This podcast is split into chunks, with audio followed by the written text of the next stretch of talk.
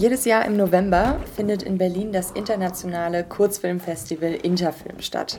Unterschiedlichste Filme kommen dabei auf die Leinwände der großen Kinos der Stadt.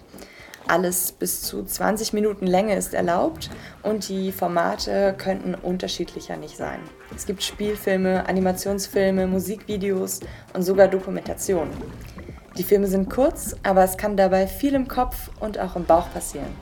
Ich war dieses Jahr dabei, habe mir einen Film ganz besonders gemerkt und mit Besucherinnen darüber gesprochen, wie sie es fanden. Es wurde auch schon dieses Zitat oder diese, diese Anmerkung gesagt, dass letztendlich der Film durch das Publikum entsteht.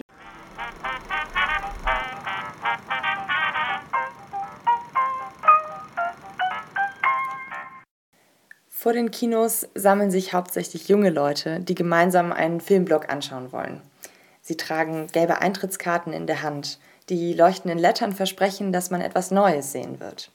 Viele von ihnen gehen in mehrere Veranstaltungen hintereinander. Sie hören sich die Gespräche mit den Regisseurinnen an, mampfen Popcorn in gemütlichen Sesseln und treffen sich danach auf ein Bier. Eine Besonderheit? Nach den Kurzfilmen wird geklatscht. So ist das Festival auch immer ein Begegnungsort, ein Erlebnis.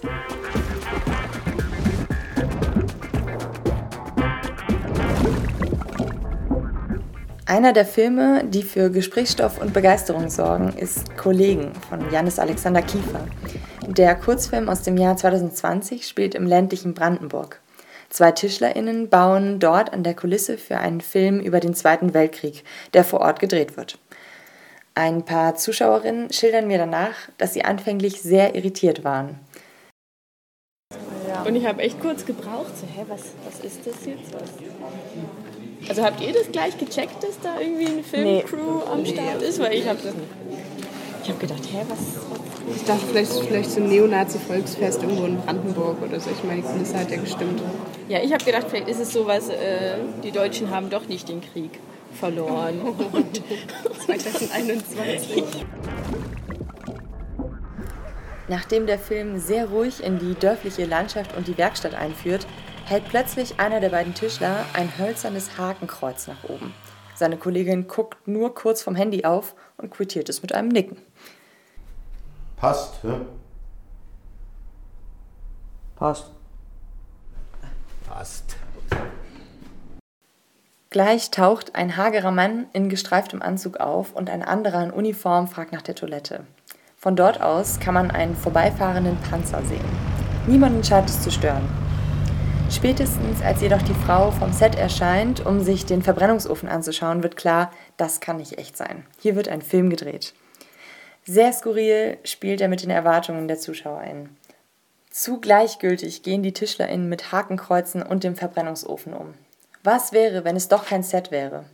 Immerhin wird der Ofen nicht mit dem Mann getestet, der den gefangenen Juden darstellen soll, sondern mit dem Nazi. Aber das bittere Gefühl bleibt. Good German work. Im Ausland wurde Good German Work, wie der Film auf Englisch heißt, auch gezeigt. Der Regisseur erzählt nach der Vorführung, dass äh, Menschen ihn in anderen Ländern viel lustiger fanden. Klar, die Wahrscheinlichkeit, dass Nazis in Brandenburg als selbstverständlich angesehen werden, ist erschreckend hoch. Zu normal wirken die Situationen in diesem kurzen Film und es wird zu wenig gelacht.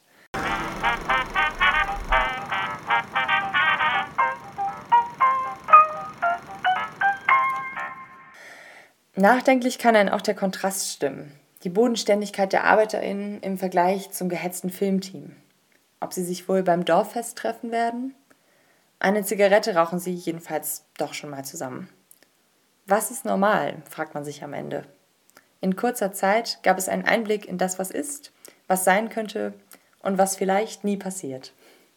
Ich finde es halt geil, dass Kurzfilme es wirklich schaffen, unter 30 Minuten, also man kann ja letztendlich jeden Film in so kurzer Zeit erzählen und dass das auch wirklich so funktioniert, eine Geschichte so kurz runterzubrechen. Und also das stimmt, es war sehr, sehr eindrücklich und man war sehr bei den Charakteren dabei, obwohl es so kurz war.